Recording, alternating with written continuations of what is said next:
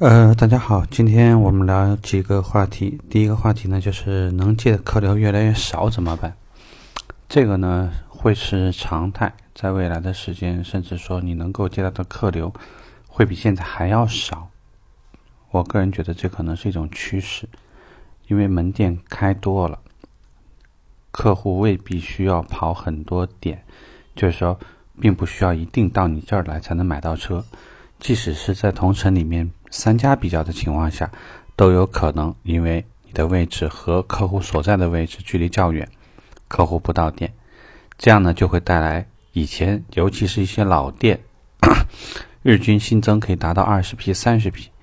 但是有很多门店现在连十批都保障不了。那如果你按销售人员算，当年如果有二十个人员配备，那么现在。一天有可能你都轮不到一次接待，那形成这个问题的原因，刚刚我们已经讲了。其实我们应该可能花更多的时间来谈怎么办。第一个呢，就是最近会有很多的话题围绕着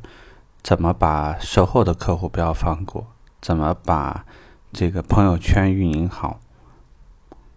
那么，尤其是新人可能要关注的问题就是。每一批客户，请你当做这个月能接待的最后一批客户去对待。因为如果说你一天接不到很多批客户，我们之前聊过一个叫销售漏斗的东西，就是流量如果是不仅是恒定，甚至讲还在缩小，那你就先把留档要做到，每一批客户来了，我就怎么都要想办法让他留电话，不留电话就是微信。无论什么方式，一定要跟客户能保持上联络。接下来就只有说，你尽可能把所有的体验在他身上都要做一遍，把公司原本给到你的二次邀约率与、试乘试驾率这些指标全部扔掉，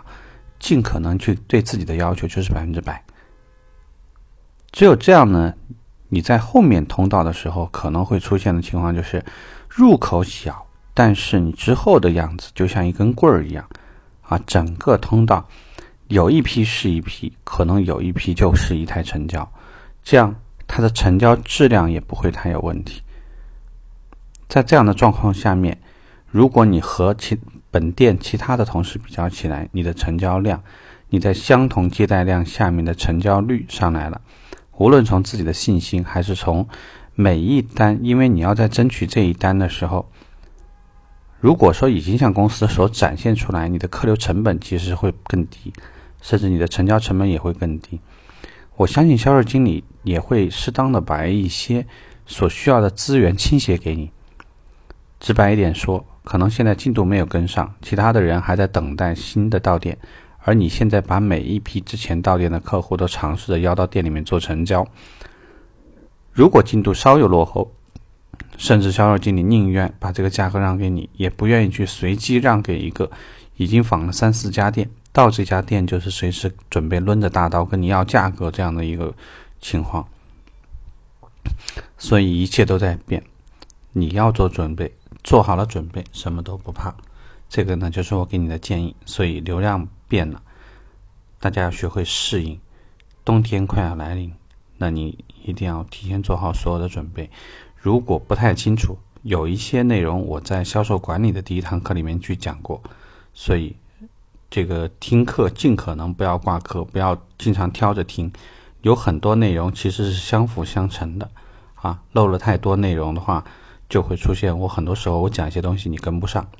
啊，在这在这里的话呢再提醒一下，OK，拜拜。